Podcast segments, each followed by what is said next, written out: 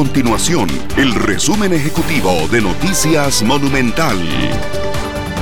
Hola, mi nombre es Fernanda Romero y estas son las informaciones más importantes del día en Noticias Monumental. El Grupo Aborto Legal Costa Rica realizó una manifestación este lunes frente a Casa Presidencial solicitándole al gobierno que permita el aborto libre y gratuito en Costa Rica. En el país el aborto es permitido únicamente en caso de que esté en riesgo la vida de la mujer, según lo establece el artículo 121 del Código Penal. Además, la Caja Costarricense del Seguro Social alertó que las reuniones familiares y de amigos aumentan los casos de COVID-19 al existir una falsa sensación de seguridad. Por esta razón, la institución lanzó una campaña en redes sociales para romper la falsa seguridad de que al estar con conocidos se mantienen las medidas contra el COVID-19.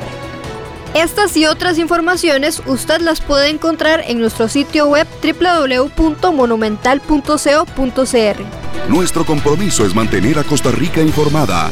Esto fue el resumen ejecutivo de Noticias Monumental.